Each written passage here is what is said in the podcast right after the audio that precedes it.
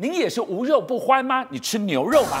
你知道超过九成仰赖进口的台湾市场，牛肉价格已经狂涨了七成。哎，说到底，极端天气，对，极端天气已经冲击到你我的荷包了。另外一个触目惊心的画面，你来看，中美洲的巴拿马运河，货轮要过得灌水、爬楼梯，一艘大船至少用掉两亿吨的淡水哦，偏偏。这条运河陷入了干旱缺水，最后会怎样冲击到终端的物价，进而冲击到你我的荷包？其实俊相，其实我是一个非常喜欢吃牛肉的人，而且我自己会到市场上去买买这些东西。对，结果最近真的在买这些食材的时候，会发现到牛肉的价格一直在不断的往上调涨，你知道吗？那真正的背后的原因，其实来自于，竟然是干旱造成这样的一个现象，啊，这么严重啊？因为很简单嘛，你要养牛，牛总要吃一些牧草啊，吃饲料这些东西。对。那最近因为干旱的情况严重，再加上有很多地方，你知道花形象灰熊刷啦，嗯，那很多地方因为高温的时候，就导致这个牛只它能吃的东西啊变少了，你知道吗？是。所以按照统计，居然发现到，因为干旱造成牧草变少的情形，让牛肉的供量下降大概五趴左右。这个还蛮可怕的，一次掉了五趴。那你想嘛，我有供需。平衡的一个概念，对不对？当我的这个供给比这个之前来的少的时候，我需求量要大的时候，对，那当然了，就开始物价就往上涨了。对，这是一个原因。再就是你会发现到，我们讲牛肉也有分等级啊，有人喜欢吃的部位不同啊，对不对？沙朗啊，或者什么热眼这些，你知道光热眼的部分，它的涨幅更到达这个所谓的七十六趴左右。哎，喂，所以你看到这恐怖的一个蝴蝶效应是什么？那边只是因为没草让牛啃，是就。供应量少五趴，娘娘，嗯，结果将本求利，一跌再跌，运费也涨，什么都涨，涨到我们手上已经涨了快八成了。而且观众朋友一定会讲说啊，假饲料的话，前面假下面假下面炒，或者跟我赶快，因为有股市的东西跟你真的放牧吃起来口感就是不同。爱吃牛肉的一定会知道我的这个想法。那问题来了哦，这个涨价的风潮期对台湾来讲，台湾也遇到一个非常大的一个危机。为什么？我们刚刚提到最近你在买的，如果是美牛的部分，你会发现它价格涨。因为台湾本土自产的牛肉在本土市场里面，居然只占四趴左右的比例而已啊，也就是我只有百分之九十六的牛肉都要依赖进口哦。那如果这个情况一直一直严严重，因为我们台湾比较少，因为干旱啊，或因为高温造成火烧山这种事件，可是在国外非常多。我们在节目里面长期关注的朋友都会发现到，法国啊，很多地方都这样。所以如果你今天要把这个干旱的情况都没有解决的话，现在市场预估牛肉价格要回稳，可能还要再等一年左右的时间啊！不可能不，combo 的家厉害的家，换句话说，就是一直涨上去。你能不吃牛吗？你不能不吃牛，荷包就继续贬下去。来说，我们说到四趴的台湾自产牛、自产牛肉，你以为那种干到啃不到草跟我们没关系吗？这里就演给你看了。好，我要想把事件拉到澎湖，你知道吗？是澎湖当地派出所啊，有一天啊，他居然这个接到农民来报案。他说：“哎、欸，我跟你讲啦，温刀是进进拖刀的，你知道？我的花生田啊，居然被人家破坏，哎、欸，把我那个草那个田地弄得一塌糊涂啊！对，当时派出所也想说，我天哪，这个是个大事情，因为花生在澎湖是非常经济的一个作物，大家认为澎湖花生很好吃啊。结果呢，哎、欸，去查的时候，居然发现到凶手是什么？你知道？凶手居然是牛啊！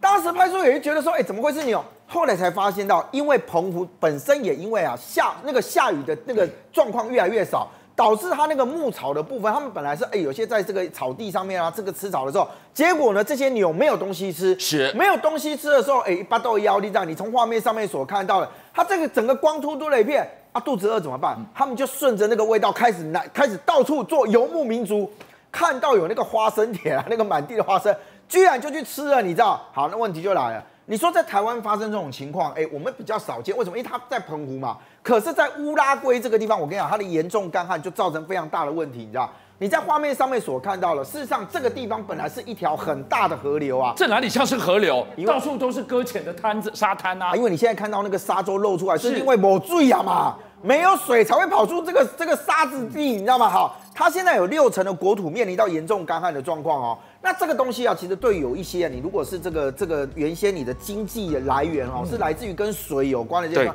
干旱就会很麻烦。所以你看到它在二零二三年哦，因为这个所谓的干旱的部分，造成十八亿美金的经济损失。这当然包含第一个农作物的部分，第二个是渔获量的部分。这你跟水有关的都会出现这样。好，你就可以看得到哦。我让大家来看现在这个画面，这是乌拉圭的一个水库啊，叫做卡内隆格兰德。那你看那龙超会大气呀！哎，你看哦，我刚刚讲说是水库，你一定觉得说你搞不好这哪里像？这根本就是个大草原嘛，怎么会是水库？我跟你讲，它真的是个水库。所以你现在从有没有看到它那个水库的那个坝体呀，就在这个地方。那整个呢，全部都变成干的。好，所以那现在问题来了。在乌拉圭，现在这个民众啊，他们因为哎，你说没有水，我有些东西可以减少，不要游泳，总总可以，不要洗车，OK 吧？我不能不喝水啊。哎，对，所以你知道吗？他们现在被逼的是，因为它的淡水太少了。那既然水厂啊，这个水公司就讲到说，这样好了，我们旁边有海，我们呢就把海水跟淡水一起混合好了。哎，可是你知道海的那个盐分，你拿来做盐，我觉得 OK 啊。那个味道你是去不掉的，而且你得。很高额的费用，你得花更多钱才可以喝到一滴水，哎，好，更麻烦的是它其实没有海水净化，是，所以它基本上就是用淡水跟海水混合之后，想办法冲淡那个盐分。所以对于这些民众来讲呢，哎，那你就只好去买瓶装水，你要喝干净的水，对不对？那瓶装水的销量跟去年同期比较，增长了百分之两百二十四。所以你不要觉得我们现在看人家这个极端天气在看热闹哦，直接牵动你我的荷包。一开始我们看到了涨了快七成的牛肉。涨不涨？涨啊！还有更要涨的是这一条运河——巴拿马运河来了，我们的荷包会更扁呢。好，如果你回来看巴拿马运河的这件事情哦，因为它是穿过陆地嘛，那这个运河里面本身的水量来自最大的就是河流。河流的部分，因为汇集过来了之后呢，它最重要的是来源是什么？就是要下雨。所以你现在在画面上面所看到，事实上巴拿马运河啊，在最近遇到一个状况，就是干旱的问题啊。是。那你上面上天不下雨，那你的高山的部分没有办法把水流下来的时候，我运河要有水啊，啊，不然我是干嘛？我就变成那个那个壕沟吗？所以我们知道这个很大的这个货轮要过运河是。一坎一坎过，每一坎你要把水注满，让它直接能够平顺的航向过去。注满的那个水都是淡水，都从水库来，用完之后呢，就流走了耶，就是用掉了耶。所以你现在从这个画面上面就会了解刚刚俊相所说的，他透过这个水量的调节的时候，让这个货船能够一艘一艘通过每一个这个闸门口。是。那现在问题来了，因为你水不够，所以变成是呢，第一个哦。我今天要通过这个运河的，我吃水不能太深，因为你吃水太深的，我就要把水注入到更多。对。第二个就是因为我的水量不够，我就要慢慢一个一个关卡让它过，对不对？那导致后面会大塞车啊。那大塞车的时候，哎，对不起，应该叫做大塞船。大塞船的时候，哎，不好意思，油不用钱吗？时间不用钱吗？所以他们现在啊，有四家专门在做巴拿马货这个运河的这个货运商，开始说，哎，那如果是这样，不好意思啊，你的货柜我每一只要跟你加加收三百块到五百块美金，哎。那你想想看哦，我这个运一一条船上面有多少这个货柜？是这一增加起来的成本就非常大。所以如果我们订的这些东西就在这个船上的话，日本、美国、中国是使用这条这个运河最大量的国家。你哪有东西不从这个地方进的？那我被将本求利，我东西能不贵吗？所以你刚刚特别提到巴拿马运河的重要性，因为它全球有百分之六的这个所谓的货运都会走所谓的巴拿马运河。对，因为如果你不走的话，不好意思哦，你再往南走就走到好望角去了。那你想想看，你要花的那个时间跟油钱有多有多少？那你想想看，它一年要搓运作了这么多的这个淡水量啊，我今天水不够了怎么办？啊，我就只好慢慢调整。可是这里面受害最深的，你知道，第一个是美国啊。因为它其实在这个全球六趴的贸易货运里面，里面有百分之四十都是美国的货柜在通过啊。那你想想看，美国货柜你要从这边的时候，哎，不好意思，就像画面这样啊，你没有水的话，你就慢慢跟人家排队啊。而且再来就是说，因为我的吃水量不能太深，对不对？那我如果货物还有这么多的时候，哎，你再再派一艘船啊，所以我就变成是它一个恶性循环。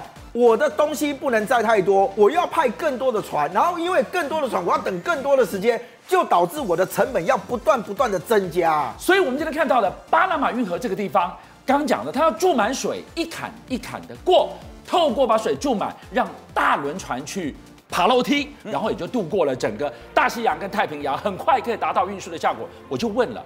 我们现在讨论它缺水，我们讨论它水位降低，它向来就缺的吗？其实一开始的时候没有这样子的。你想想看哦，巴拿马运河的淡水量大概是有三十亿立方米，可是呢，它本来水量是这么大的时候，因为开了这个运河，那问题来了哦，你要因为运作的时候，它的需要的水量居然是超过五十二亿立方米，哎，那很明显不够哎，一开始就透支了哦。是，所以它必须透过你刚刚讲的不断的一段一段的去作为调节，也就是我把这个水量不断的做，而且更夸张的是什么？你知道？你会想。想说，那我就让它水循环再运用就好了，哎，就不浪费了呀。哎，不会，为什么？你知道？因为这个船最后还是要离开巴拿马运河，所以它最后一个这个闸门所存积的这个水量，只要船通过的时候，水就是要流出去到大海里面的。所以你知道吗？每一艘船通过运河，居然都需要两亿升的水，这就导致了现在为什么干旱这件事情对于巴拿马运河产生影响，对于全球的货运经济也产生这么大影响的原因。邀请您一起加入五七爆新闻会员，跟俊相一起